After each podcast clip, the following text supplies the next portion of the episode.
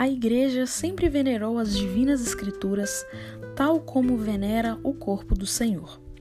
Nunca cessa de distribuir aos fiéis o pão da vida, tornado à mesa, quer da palavra de Deus, quer do corpo de Cristo.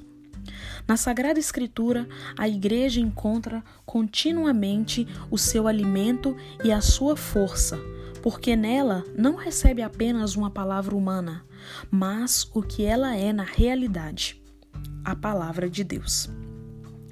Nos livros sagrados, com efeito, o Pai que está nos céus vem amorosamente ao encontro dos seus filhos a conversar com eles.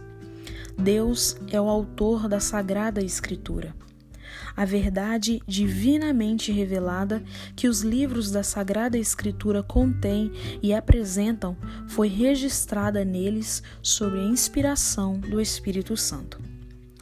Com efeito, a Santa Mãe Igreja, segundo a fé apostólica, considera como sagrados e canônicos os livros completos do Antigo e do Novo Testamento com todas as suas partes, porque escritos por inspiração do Espírito Santo, têm Deus por autor e, como tais, foram confiados à própria Igreja.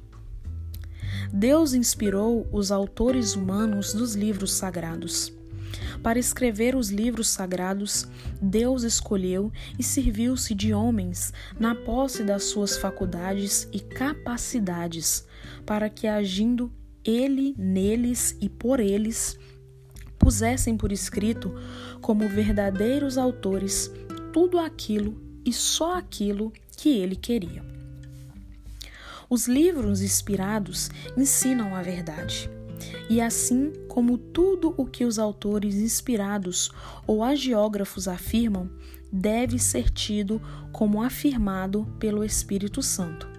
Por isso mesmo, se deve acreditar que os livros da Escritura ensinam com certeza, fielmente e sem erro, a verdade que Deus quis que fosse consignada nas sagradas letras em ordem à nossa salvação. No entanto, a fé cristã não é uma religião do livro. O cristianismo é a religião da palavra de Deus não de uma palavra escrita e muda, mas do Verbo encarnado e vivo.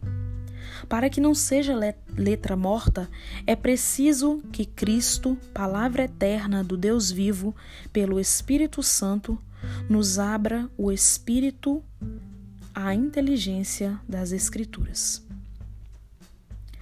Este podcast teve como fonte o folheto da Arquidiocese de São Paulo.